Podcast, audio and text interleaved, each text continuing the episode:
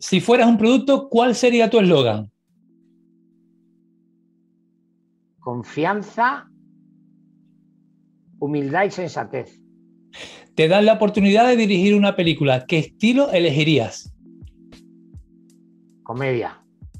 Si pudieras viajar en una máquina del tiempo, ¿te gustaría viajar al pasado o al futuro? es una buena pregunta. Me gustaría viajar al futuro. ¿Con qué personaje histórico te gustaría cenar? Cervantes. ¿Qué querías ser de adulto cuando eras niño? Eh, de muy niño, de muy niño, quería ser mecánico, pero ya cuando crecí un poquito, ya quería ser actor de siempre. ¿Qué es lo primero que harías si te tocase la lotería? Si me tocase la lotería, lo primero que haría sería pagarle todas las deudas que, tiene, que tienen mis amigos y mi familia, vamos. Es decir, las deudas estas, pues tengo la hipoteca, claro, si me tocase mucho, mucho dinero, digo, eh, mi hermano, ¿cuánto te falta hipoteca? 20 mil, como esto. Mi hermana, ¿qué, ¿debes algo? Como esto. O sea, a la familia quitarle todas las deudas, lo primero. ¿Qué es lo que te pone más nervioso en esta sociedad en la que vivimos?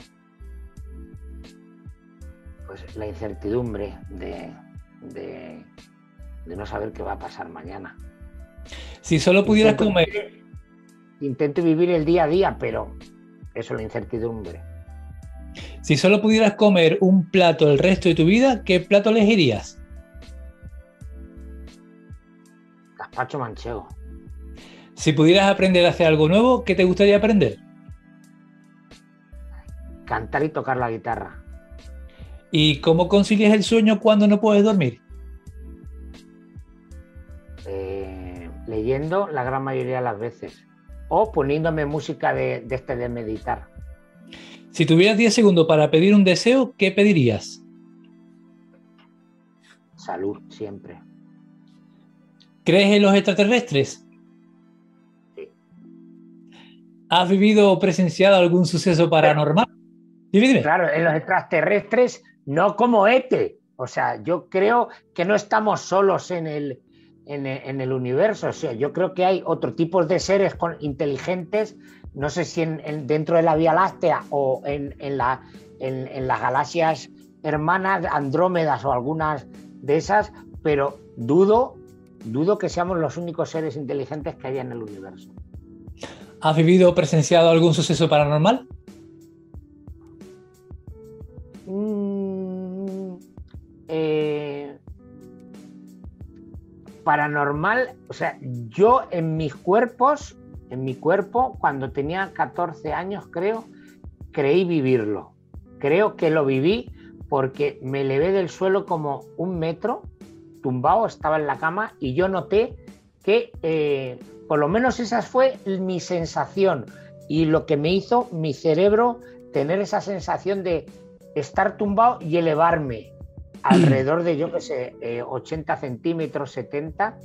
Eh, claro, eso es un, algo paranormal. No sé si, si, si la realidad fue esa o mi cerebro me sugestionó para creerlo. ¿Existe un destino ya escrito o lo creamos nosotros con nuestros actos? Lo creamos nosotros. ¿Qué cree que aunque, nos... Aunque también hay veces que digo, hostia, eh, de aquí a allí, o sea, el destino a lo mejor está escrito y pases por donde pases, ese es tu... Eh, eh, yo creo que el día a día no lo labramos nosotros, el destino final creo que está escrito, pero nuestro día a día es el libre albedrío, que nos han capacitado en eso, pero nuestro final yo creo que está escrito antes de nacer. ¿Qué cree que nos espera después de la muerte? La vida. Si pudiera dar... de, otra, de, otra, forma distinta a la que eh, de conforme la conocemos. Si, pudiera, si pudieras darte un capricho ahora mismo, ¿cuál sería? Un capricho. Mm, tampoco soy muy caprichoso yo, porque a mí me encanta comer y eso, pero si me un capricho, pues ahora mismo así esto, pues estar con mi madre, ir ahora mismo, o sea, son las dos, el capricho me gustaría estar con mi madre comiendo ahora, con mi madre y con mi padre. Viven en Albacete y yo en Madrid, pues ese capricho me lo daba ahora mismo. ¿Tienes algo Pasar tiempo con ellos, con mis padres. ¿Tienes algún, ¿Tienes algún ídolo o persona que te inspire? Jamás, o sea, muy pocas veces he tenido ídolos de inspirarme para seguir. Me dejo aconsejar, luego yo, yo hago lo que me da la gana, ¿no? Pero eh, ídolos así de, ay, tal, no. Yo eh, tengo actores, pues es un poco fetiches como Spencer Tracy, no me parece que si me tuviese que fijar en algo sería en él, como mucho, pero ya está, no tengo, no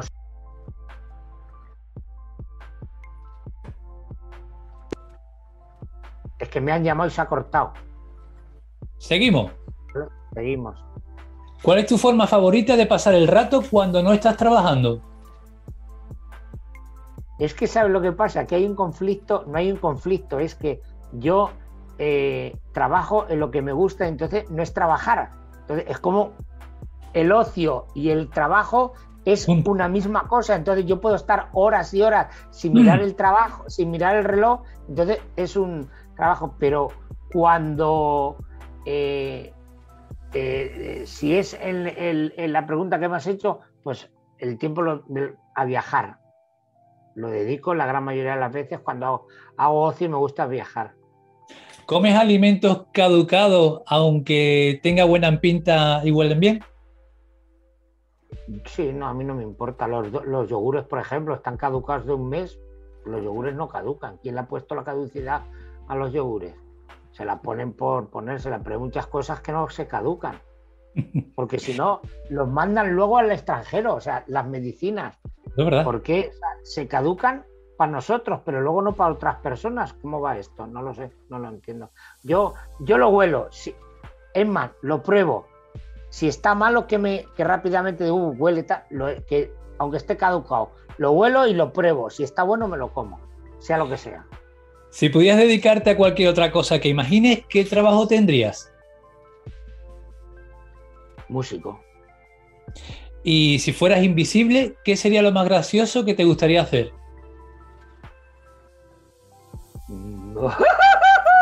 si fuera invisible, eh, no sé, yo soy en eso soy un poco verdoso. Me gustaría mirar por una rendija y ver a, a muchas personitas que tengo por ahí que me gustaría verlas, ¿sabes?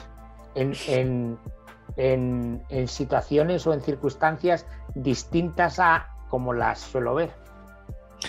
Si pudieras saber solo una cosa del futuro, ¿qué preguntarías? Del futuro, si hay vida después de la muerte. ¿Qué tres cosas aprecias más en una persona? Pues la humildad, lo que he dicho un poco antes, la humildad, que sean el respeto y la confianza, la sensatez, la fidelidad, pero no de fiel, o sea, la, lealtad más que la fidelidad. ¿Cómo te describirías en tres adjetivos? En tres adjetivos. Pues bueno, yo me considero humilde, me considero, me considero una persona respetuosa y sensata. Pues vamos por la última. ¿De dónde surge tu motivación para afrontar el día a día? De mi yo interior. Cada día por cuando me levanto, siempre le doy gracias al universo de, poder disfrutar un día más y me salen las energías de, mi yo interior, de ese super yo, eh, según diría el Freud, pues de mi yo ese que, que siempre está aquí arriba y vela, es el que intento alimentar meditando para que me, ayude a, seguir manteniendo todas las fuerzas positivas, porque me considero una persona muy, muy positiva. Entonces, eh, para que me mantenga ahí, en lo más alto. yo soy de las personas que digo que, eh, eh, por ejemplo, con lo del bicho este que, nos, que tenemos, si tú estás en una vibración alta y estás potente energéticamente, el bicho es como eh, pasa por debajo y ni te ve. O sea, uno cuando va a robar un banco, yo si fuese ladrón, en vez de robar el Banco España, voy a robarme cualquier sucursal por ahí de pueblo. Será más fácil entrar ahí que a, que a un que al Banco de España. Pues con esto igual, si tú estás siempre arriba o intentas estar siempre arriba, cualquier bicho, cualquier enfermedad, cualquier virus, eh, se pegaría contra una pared de, bloques. No, no podría entrar. Yo intento no dejarle entrar a los bichos que me puedan afectar negativamente. Pues hasta aquí este quiz inicial, así que 3, 2, 1, intro. Ya estás sentado en tu butaca. Las luces se apagan. Empieza la película o la obra de teatro. Y Canarias de Cine está junto a ti. El director grita, ¡Acción! Un nuevo rodaje producido en nuestras islas comienza y Canarias de Cine te lo cuenta. Otro año más regresa nuestro prestigioso Fimusité. El festival Isla Calavera también arranca Destacados artistas y creadores visitan nuestra tierra y Canarias de Cine lo vivirá para contártelo. Poder conocer a ese actor o actriz que tanto te gusta a través de una entrevista distinta y cercana. Canarias de Cine lo conseguirá para ti. ¿Ya estás cómodo en tu butaca? ¿Tu móvil apagado? Pues aquí comienza Canarias de Cine. Willkommen, bienvenido, welcome a Canales de Cines. Me llamo Francisco Torrea y soy uno de esos espectadores anónimos que seguramente habrá compartido contigo, mezclado entre el público, una película de cine, quizás una obra de teatro o tal vez algún concierto, teniendo la suerte junto a ti de disfrutar ese regalo cultural que tantos y diversos artistas con su esfuerzo y profesionalidad nos han regalado y nos siguen regalando. Un espectador común que un día decide ponerse frente a un micro, encender la mesa de sonido y grabar conversaciones, charlas cercanas dando rienda suelta a sus ganas de comunicar y atreviéndose a romper la cuarta pared, pero a la inversa. Así nació este podcast, para poder acercarme a esos artistas, a esos profesionales y poderles agradecer a mi manera todos esos momentos de diversión y entretenimiento que he vivido gracias a su trabajo. Este podcast de nuevo vuelve a viajar y de nuevo toma rumbo a la península para encontrarse con un actor albaceteño que conozco y admiro desde hace mucho tiempo. Nos visita un artista polifacético, ya que no solo es actor, también ha realizado trabajos como ayudante de dirección, dramaturgo, monologuista y director, y más cosas que seguro se me quedan en el tintero. En su página web destaca esta frase, la felicidad constante es la curiosidad. Y debo confesarle que tengo muchas ganas y también mucha curiosidad por hablar con él. Hoy visita Canales de Cine el actor Javier Lozán. Buenas tardes Javier y bienvenido. Buenas tardes amigo, hombre, muchas gracias por invitarme a tu programa. ¿Qué conoces de Canarias? Empezamos conozco de Canarias, mira, de Canarias conozco lo que está pasando ahora, pero no, vamos a... yo he estado en la isla de, a ver que, me, no me en, la isla de, Gran Canaria es una isla, ¿no? Sí, que la capital son Las Palmas. Exacto. Vale, pues yo, yo he estado en, ahí en, el, en, la isla de Gran Canaria haciendo teatro, en algunos pueblos de, la, de, ahí de la isla. Luego he estado también en la isla de Tenerife, también haciendo teatro en, en algunos pueblos de los que están ahí. O sea que he estado dos veces, una en Tenerife y otra en, la, en Gran Canaria. ¿Y actores y compañeros de profesión? ¿Actores y compañeros de profesión de aquí? ¿Conoces alguno? ¿O has trabajado con alguno? He trabajado y conozco mi, mi queridísima Blanca Rodríguez, que es la, la, la, señal Isa de la serie El Pueblo. Ella es de, Gran Canaria. Exacto, exacto, exacto. Y luego también, pues un amigo mío que es director también de los mejores directores de teatro de este país, que se llama Juan José Afonso, pero quiero recordar que él es de Tenerife y, ya no conozco así. Si conozco a lo mejor no sé qué son de ahí, o sea, no es lo, inmediato. ¿Y Javier, Javier Lozán en qué momento vital se encuentra ahora?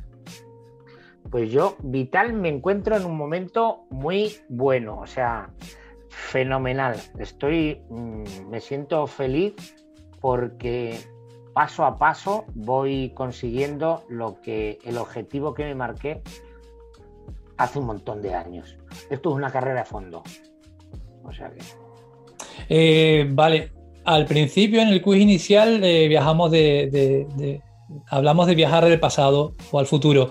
Ahora quiero coger el, DeLorean de Regreso al Futuro de Marty McFly. Te llevo a tu pasado y me gustaría que me contases, Javier, cómo eras de pequeño, cómo era tu barrio, tu familia, dónde te criaste, un poquito ahí. Mira, yo nací en un pueblo de Albacete que se llama El Bonillo. Nací ahí. A los tres años y medio me fui al pueblo de al lado que está a 15 kilómetros, que se llama El Ballestero. Mis padres eh, eran panaderos por parte de, o sea, mis abuelos por parte de, mi padre y mi madre eran panaderos también. Eh, y mi madre decía que nunca se iba a casar con un panadero, pues al final se casó con un panadero y, y vivíamos primero en el Bonillo y luego ya cuando le compraron la panadería de mi abuelo, el, por parte, porque mi padre es de Ballestero y mi madre del Bonillo. Entonces, cuando nos fuimos a vivir al Ballestero, mi padre le compró la panadería a su padre, o sea, a su abuelo. Y entonces ahí nos quedamos a vivir y ahí he estado viviendo hasta los 13 años que me fui a estudiar al Albacete, que estudié eh, FP de electrónica y de ahí ya salté a Alcalá de Henares, a Madrid, a, estudiar ingeniería técnica de telecomunicaciones y a estar cerca de Madrid, que era lo que yo quería. Mi objetivo era venir a estudiar arte dramático. Y al final, pues lo conseguí, eh, estudiar arte dramático también. Javier. Era, era revoltoso. Bueno, os tengo que contar una anécdota. Como nos pasamos de un pueblo a otro, no en, en, aquella época no había, mi madre no tenía, yo soy el segundo de seis hermanos. Mi madre no tenía libro de familia numerosa, ¿vale? Pero era malo con cojones, ¿sabes? Dice mi madre que eso era una revolución. Entonces fue al colegio, a, las escuelas, a, ver si me admitían. Y me admitieron un año antes de, poder entrar. Y a lo largo de los años que he estado en, en, estuve en EGB, tuve que mentir la edad porque yo nací el 20 de enero, pero mi madre para poder entrar a la escuela mintió y dijo que había nacido el 20 de diciembre de 1969. Para poder entrar me admitieron y así hasta octavo de GB tuve que, yo celebraba dos cumpleaños, el 20 de, diciembre con mis amigos y el 20 de enero con en mi casa. O sea que, fíjate si era malo, decía mi madre, esto es un torbellino. Y sí, yo recuerdo muchas anécdotas de cuando ya tenía 6, 7 años que puteaba a mi hermana la mayor y a mi hermano, el que va detrás de mí, los puteaba. Mira, una pregunta que me gusta hacer hablando de, esta época tuya. ¿Algún regalo de Reyes que recuerdes con cariño que se te haya quedado marcado? Un balón de reglamento. Eso lo tengo, cierro los ojos y, y lo veo, porque fue cuando descubrí que los padres eran los mm. reyes. ¿Con qué edad? Pues yo creo que alrededor de siete años o por ahí. Siete años, sí, siete. Temprano. Sí, yo creo que con siete años, porque claro, ¿sabes lo que pasa? Que en la escuela te, se habla de todo, entonces siempre están los típicos que dicen, no, es que los padres son los reyes, son los reyes. Al final, mi hermana la mayor y yo, cuando ya quedaban poco tiempo para que se celebraran los reyes, revolucionábamos toda la casa, mirábamos por todos los rincones a ver si encontrábamos algo, hasta que un año los encontramos.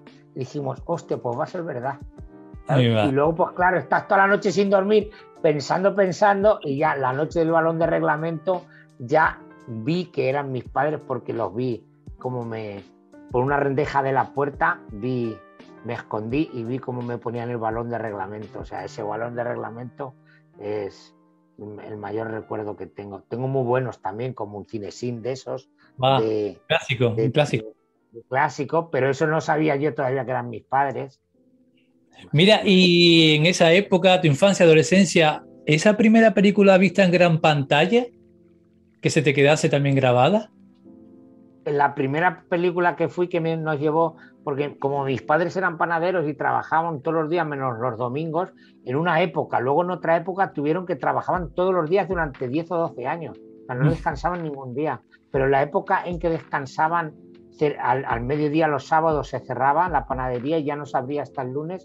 Nos llevaban, mi padre siempre nos llevaba la, por cuando llegaba el verano a la playa, a las piscinas de los pueblos de alrededor, porque en el pueblo no había. Pero la primera vez que fui al cine que me llevó mi padre fue a ver Superman, lo recuerdo como ahora mismo. Cuando yo tenía 13 años, si no recuerdo mal. 12 o 13 años tenía y vi Superman en la pantalla grande.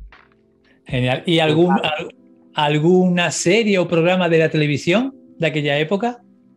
Bueno, eh, Verano Azul, eso no lo perdíamos. Eh, Marco, Pipi Calzas Largas, Jackie Nuca, Heidi, es que yo soy de esa época. Y yo, yo también. Orson Wayne, Orson Wayne. Orson, Wayne. Sandokan. Eh, te voy a decir otra que era en, era en el prime time de las noches, era brutal. Hombre rico, hombre pobre. Hombre, Nick Nolte. Con Nick Nolte. y Falconetti ahí al ataque, sí, sí. Falconetti.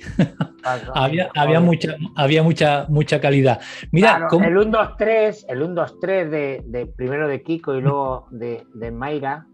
Mira, ayer paseando con mi mujer y los perritos aquí por, por Guía en Tenerife, que es donde vivimos, recordamos, hablando de un actor eh, que empezó en el semáforo. ¿Tú te acuerdas del semáforo? El programa de Chicho. Que la gente y yo decía.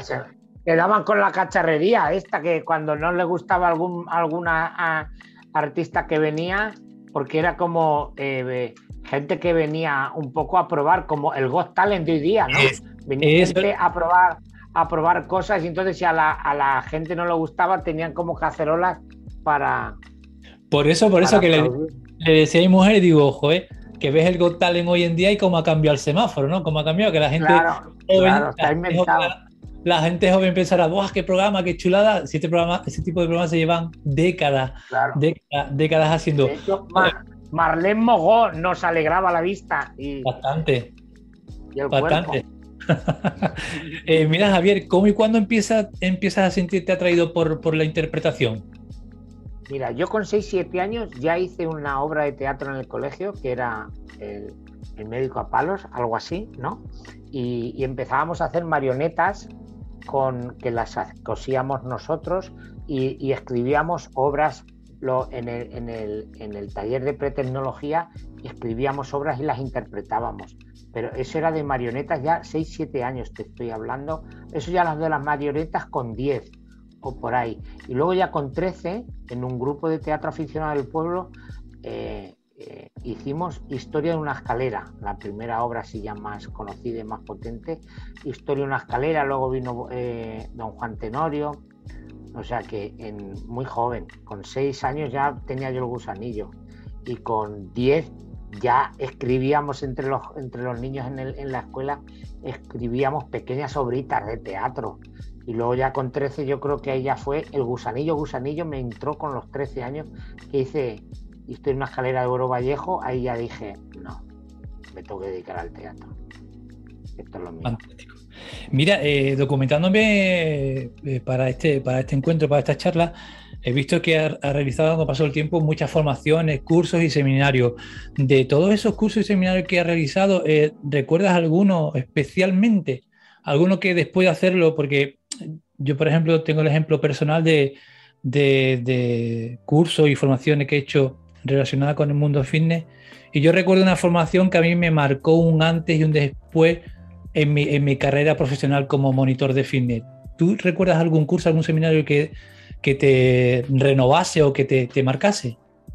Sí, mira, yo recuerdo, yo estudié, cuando yo estudié arte dramático no existía como, como licenciatura, no, no, estaba ¿no? homologada todavía, entonces era como una especie de diplomatura, ¿no?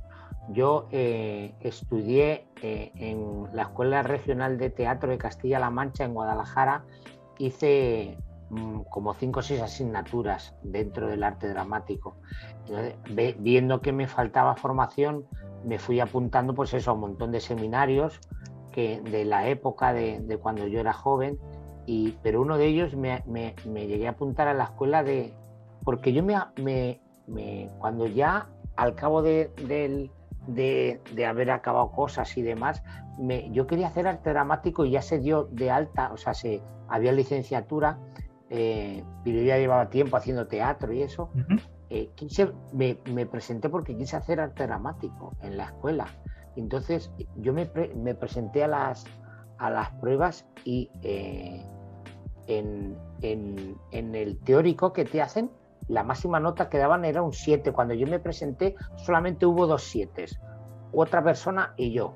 Y pasamos a la segunda, que era la prueba práctica. Entonces eh, tenías que cantar, tenías que eh, hacer prosa, verso. Entonces yo me hice ahí una especie de, de obrita hecha, hecha, por mí, una especie de, de, dramaturgia con varios elementos de los que nos pedían sobre entre 12 y 15 minutos y se los puse ante un tribunal.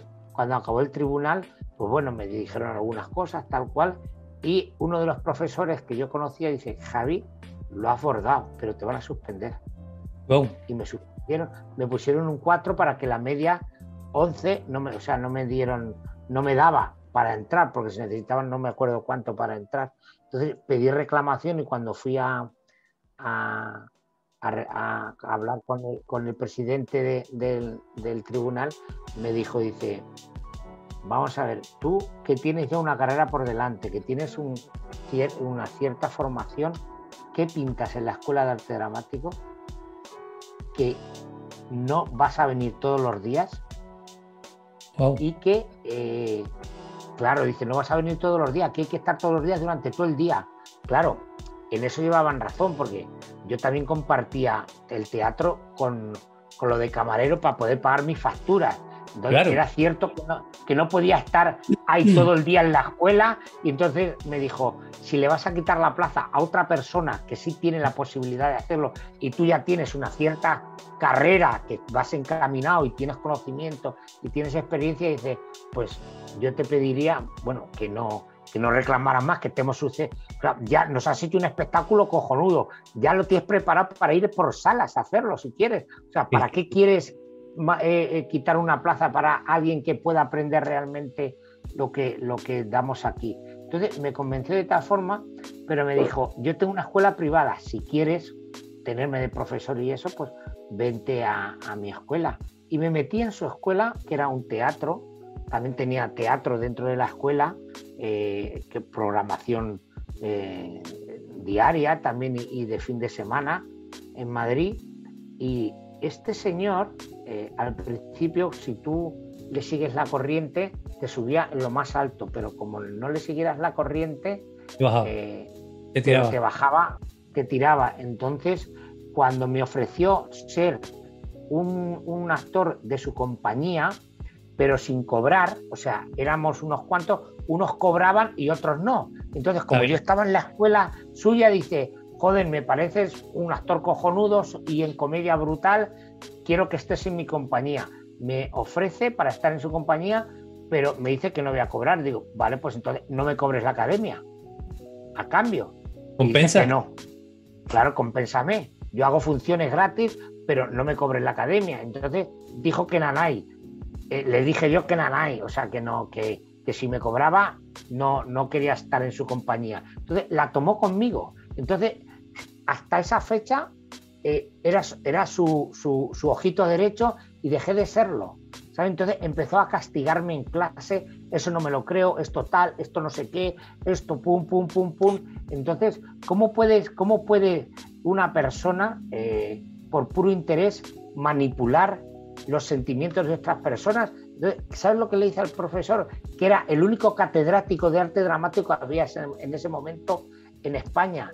Cogí y en uno de los ejercicios de clase, yo siempre salía de los primeros. Cuando pedían voluntarios, yo de los primeros. Pues en ese ejercicio era monólogo interno, ¿no?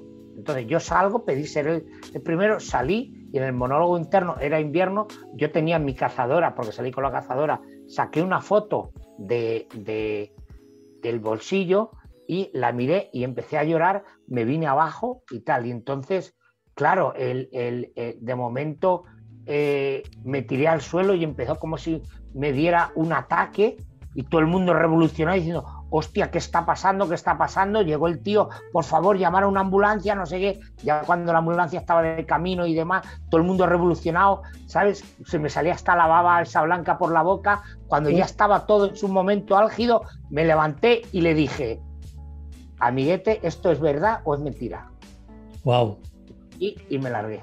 Y él salió de quicio, porque claro, la había tomado, él, él, me había castigado durante mucho tiempo en clase diciendo que eso era mentira, tal cual. Fíjate, me, me, podía haber retirado de, de ser actor por, por, el machaque que me tenía el tipo. Exacto, exacto. Me, me rebelé y dije, no, esto le tengo que dar yo la vuelta a la tortilla y al final pues mira, el tío se condenó, se puso rojo y todo, fuera de aquí de mi escuela, no quiero verte más, jamás llegarás a ser nadie, no sé qué, te voy a hundir.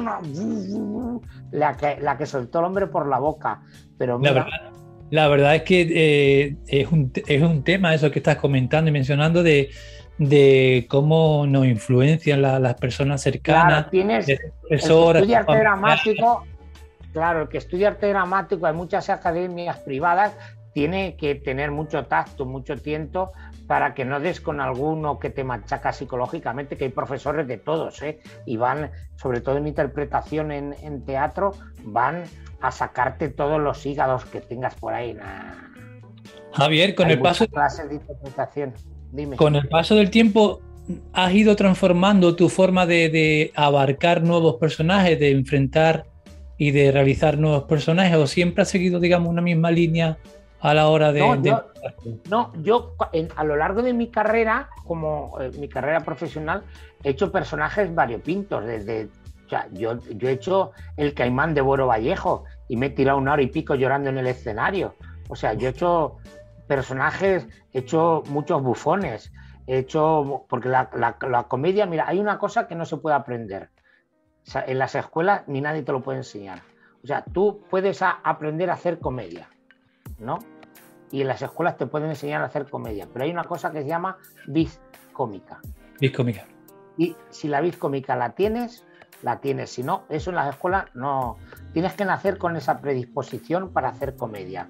Es la varita mágica que te toca y hay gente que le toca y la tiene. Claro, entonces siempre he intentado, cada vez que me dan unos personas. Ahora, a estas alturas de mi carrera, he dicho, he dicho, no algunos proyectos porque, eh, y, de dinero, ¿eh? porque aparte que no me gustaba el proyecto, porque a nivel eh, ni profesional ni personal, me, el personaje me, me, iba a reportar aquello que yo quería que me reportara. Entonces, yo ahora quiero hacer comedia, quiero hacer reír a la gente, quiero pasármelo bien, quiero porque yo. Era un, personaje, era un tipo de personaje muy muy de extremo, distinto a lo que te gusta trabajar o... Claro, no, pero ¿sabes lo que pasa? Que son, son obras en las que eh, eh, sí, son extremos. era, era, por ejemplo, la última que le he dicho que no hace dos meses.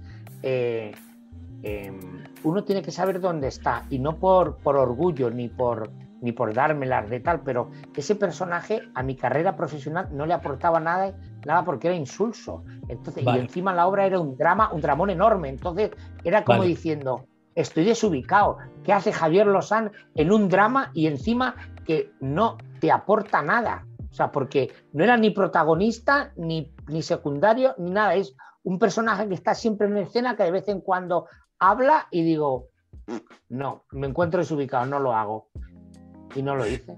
Preguntarte, eh, así eh, pinceladitas, ¿qué es lo que te más te gusta? Ah, porque quiero, quiero, espérate un segundo, quiero rematar al otro, pero ¿por qué también le digo que no? Cuando uno tiene 25 o 30 años y está empezando, le hubiese dicho que sí, pero yo hoy día una de las cosas que más valoro, aparte de tener salud, es el tiempo.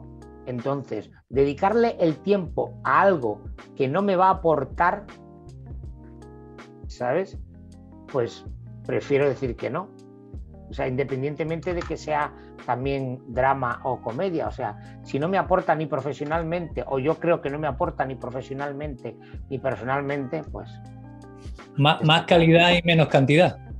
El tiempo, el tiempo, el tiempo. Yo quiero... El tiempo es lo más valioso que tenemos. Eh, me gustaría que me dijeras, eh, con pinceladitas así, ¿qué es lo que más te gusta de hacer teatro? ¿Qué es lo que te más, más te gusta de hacer teatro de calle, que también haces, y teatro de calle que la verdad que, hace mucho que no veo y, lo, he hecho en falta. ¿Y qué es lo que más te gusta de hacer televisión?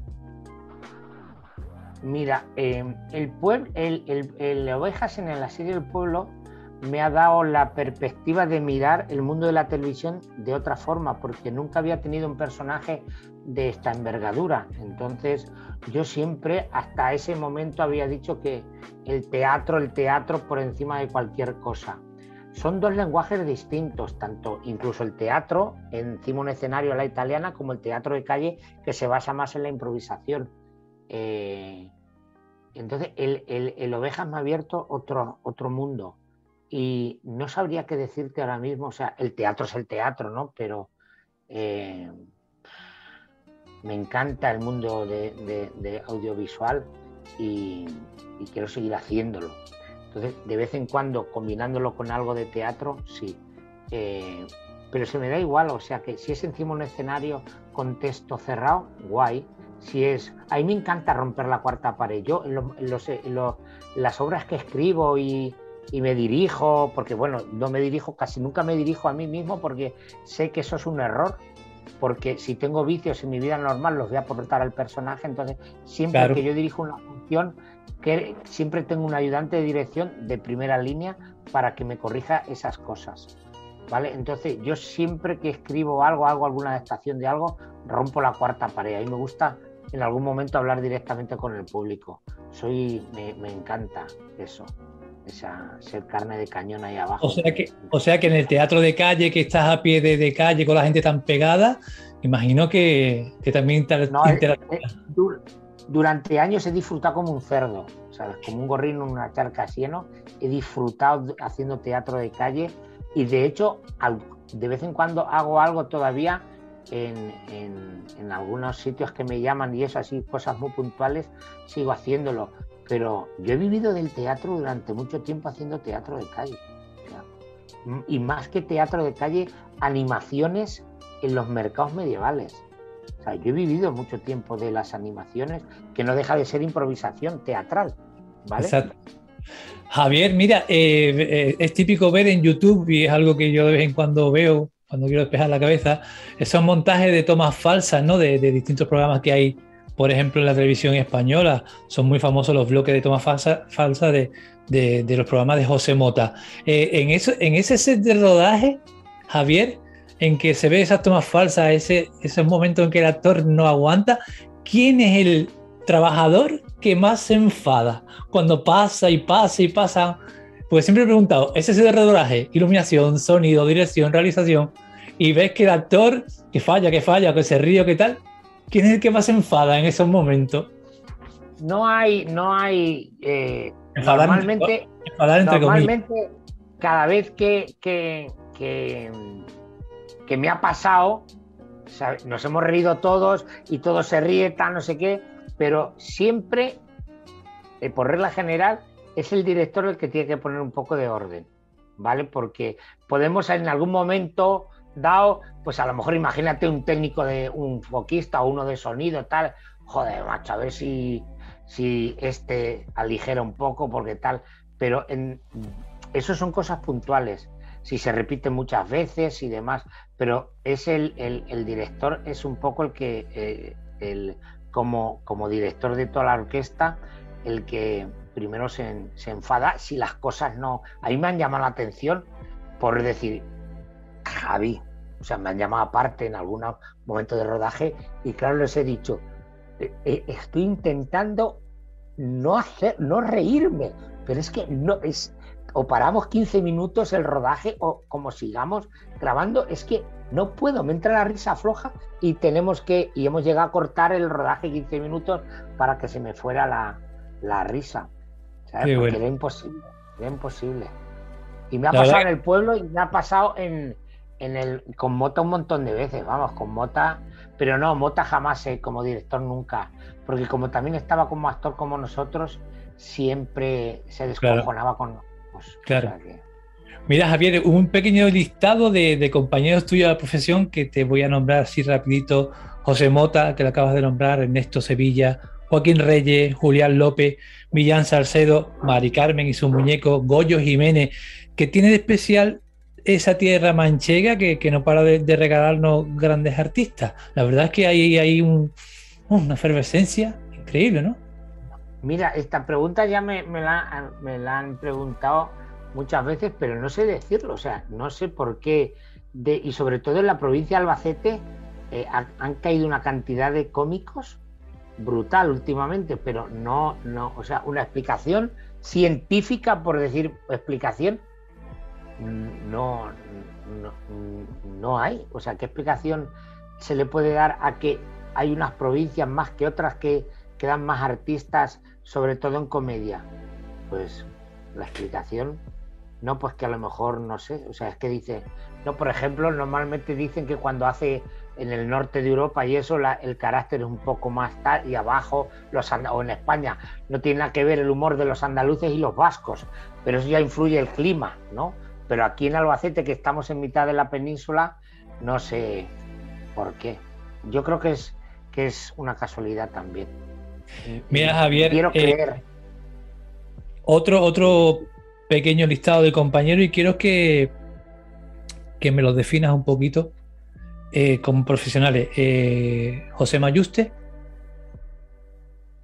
Que te tengo, ¿Con una palabra que lo defina o qué? Una o varias palabras que, lo defina. Bueno, pues José Mayuste para mí es eh, uno de los maestros de la comedia de este país. sobre todo, bueno, tuvo su auge ahí, bueno, todo el mundo sabe lo de martes y 13. Yo he tenido la, grandeza de poder compartir seis años de mi vida teatral encima de un escenario con él y pues imagínate eh, eh, actuar prácticamente todos los días con uno de los grandes de la comedia de este país, pues lo que he aprendido pues un montón, sobre todo en el ritmo.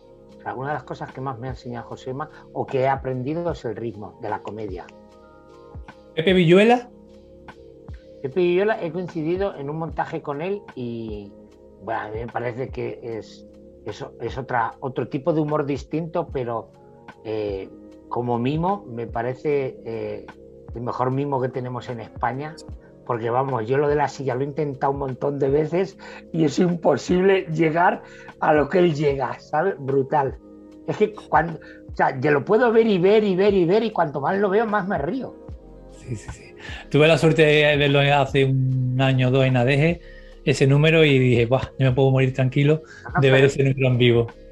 Claro, pero es que lo ves ahora igual, o sea, pero no la, lo grabado, sino ahora mismo él te hace el número y te ríes igual que hace 15 años.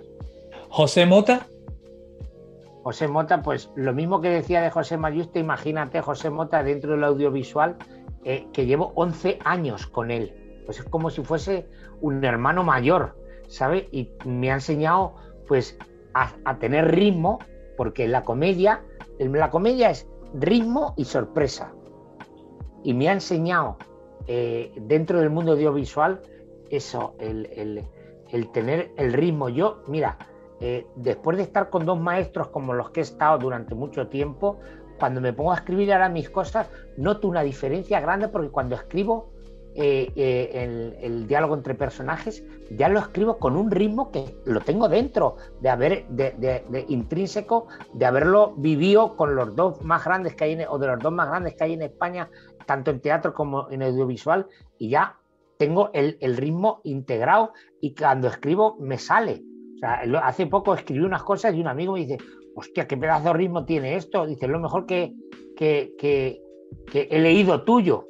¿Sabes? O sea que algo bueno sacado. Y uno más, el compañero tuyo, el alcalde Cándido Ángel Yodrá. Bueno, es que Ángel es, es, es un hermano, es un hermano también mayor, pero eh, es como si fuese mi padre, ahí en la, en la serie. Es de las mejores personas que me he encontrado a lo largo de mi vida. Una de ellas, yo creo que entre las tres primeras personas más más mejores que me he encontrado en mi vida. Ahí es Ángel Jodra. Ya se ha anunciado la, nueva temporada del pueblo, la, tercera. Eh, ¿Qué te ha aportado a ti, a tu carrera profesional, eh, este rodaje, esta serie? Bueno, asentarme como, como, como cómico de series, ¿no? Porque no es lo mismo a lo mejor hacer teatro que comedia en el teatro que en la serie. Entonces yo creo que me ha posicionado eh, a un nivel alto como uno de los mejores actores cómicos de este país. Eso es lo que me ha... Porque mira, llevo 33 años de carrera. La gran mayoría de mis años de carrera ha sido humor, comedia. Pues bueno, eh, grabo la primera temporada del pueblo, la emiten en televisión y me conoce media España. Ahora ya me conoce casi toda España. O sea que nadie me conocía, a excepción de los seguidores de Mota, que entonces sí me conocían, pero ahora ya es que es una revolución. Salgo a cualquier sitio que vaya, ya me, me rápidamente, bueno, y, porque vamos con bozal en muchos sitios. Pero cuando me quito el bozal, ya estoy, noto, noto la sensación de que me van mirando, como diciendo, hostia, el ovejas, eso lo conozco, eso lo conozco. Eh, me han posicionado. En estas últimas charlas estoy intentando mm, dar un, toquecito, ya estamos, ya estamos acabando, Javier, un toquecito didáctico. Mm, ¿Me puedes explicar, no puedes explicar cómo es un día normal tuyo desde que comienza hasta que acaba puntualmente? Por ejemplo, ahora mismo, ¿no?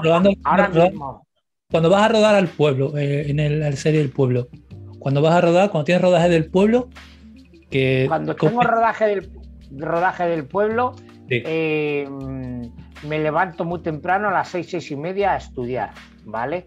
A las ocho, ocho y media me voy a desayunar ahí al comedor que tenemos allí en el pueblo lo que es, tenemos un comedor grande para, y ahí desayunamos, comemos y cenamos todos los que vivimos en el pueblo. Luego, si entro... O sea, estáis allí eh, durante X días de la semana y después regresáis a vuestras casas, ¿no? No, no, vivimos ahí en el pueblo. Yo he vivido cuatro meses ahí en el pueblo. Yo tengo ah. mi habitación y mi casa en el pueblo, ¿vale? Y los fines de semana sí, cada uno puede hacer lo que quiera, pero yo tengo mi casa y mi habitación. Yo vivo siempre con, el, con Ángel y con Vicente. ¿Desayuna? ¿Desayunas? Desayuno, termino de desayunar y si no empiezo a rodar pronto, antes de las 12, me voy a andar 10 o 12 kilómetros. ¿Vale? Y luego vengo, me ducho y eh, si me da tiempo, como. Y si no me da tiempo, pues me voy a, a, vestuario a ponerme el traje, luego me paso a maquillaje y luego ya pues a pasar el texto de las secuencias y a empezar a rodar. Cuando cortan para comer, si no he comido antes, pues comemos y hay días que tengo siete secuencias, nueve, otras veces, otros días una, dos, depende de los días, otros días ninguna. Todo ese día pues me lo, me lo tomo para estudiar la semana siguiente. Yo siempre en la semana que estoy presente me estudio lo de la siguiente. Eh, por adelantar. Claro, hueco que tengo, por ejemplo, después de comer pues reposamos un poco y luego seguimos grabando. Y luego pues después de, también eh, si seguimos grabando luego para el corte para la cena cenamos. Y después de cenar si ya se ha acabado el rodaje pues siempre nos quedamos a lo mejor en plan tertulia en el, en el comedor pues con los compañeros a hablar pues o jugar al trivial sabes te tomas una infusión un café o algo y te o una copita de vino y te entretienes con los compañeros a charlar o incluso a pasar alguna secuencia del día, del día siguiente. Luego, pues pronto, yo a las once y media, a las doce, me acostaba. Luego siempre pues te, te duermes a y pico a las dos. Que esa noche me apetecía estudiar, estudiaba. Que no, pues me veía algún capítulo de alguna serie o alguna peli. Aunque tenemos mala cobertura, pero, pero lo intentábamos. Eso pues el vamos por el, por el bloque final ya para, despedirte. Preguntarte un par de cositas. ¿Qué es para ti el éxito? El éxito. El reconocimiento a, a, lo que hago profesionalmente. Si pudieras reencontrarte con Javier Lozán de pequeñito, 10, 12 añitos, ¿Qué consejo te daría, te hubieses dado? Que no perdiera el tiempo. En algunas cosas que perdí el tiempo, que no lo perdiera porque es lo más preciado que hay. Y lo último, si viajásemos al futuro y te encontrases con Javier Lozán con 85, Dios quiera 90 años, ¿qué te preguntarías? Si fuese al, al futuro, no termino de cuadrar la pregunta. A ver, si yo me voy al futuro, cuando yo tenga 85 años, ¿qué le preguntaría? Te, encuentras, contigo, te encuentras contigo con 85 90 años, sí. Claro, entonces le preguntaría, oye, eh, ¿has aprovechado el tiempo como, como has querido aprovecharlo o no. Pues Javier, hasta aquí este, este encuentro, esta charla y para terminar, aparte de agradecerte de nuevo tu visita, quiero... quiero Dime. Quiero comentar también una cosilla, ya que está el podcast. Yo estoy ahora embarcado en una, en una historia de un cabaret teatro que se llama King Kong Cabaret, que estrenamos, el, 28 de octubre a las 10 de la noche, que es jueves, en la sala Artes Escénicas Carlos Lemos. Eso está aquí en, Madrid, la calle Cebrero número 2. O sea, para el que quiera ir y esté por Madrid, ya sabe.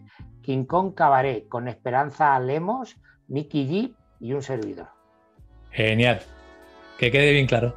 Mira, pues nada, agradecerte tu visita, eh, explicarte que te he invitado, pues porque eres un actor que sigo de hace tiempo, que admiro, que me hace reír bastante, porque nos has regalado también un personaje como el oveja que es entrañable, porque el personaje de oveja es para llevárselo para, para, casa. Y la verdad que gracias por tu cercanía, por tu disponibilidad, por tu tiempo y, por hacernos reír y pasarlo también. No, y gracias a ti por invitarme a tu programa y por no solo darme cobertura en tu, por ahí por tu gente por ahí abajo, ¿no? sino darme cobertura también a nivel peninsular. O sea que agradecido en el alma. Pues hasta aquí. me ha encantado y me ha encantado la entrevista. No es, no es de las entrevistas, o sea, de las entrevistas que me han hecho, de las que más me ha gustado ha sido esta, que lo sepas. Pues muy agradecido, eh. Aquí, hasta aquí esta última entrega de, de Canal de Cine. Cuídense mucho y hasta la próxima. Un beso. Hasta siempre.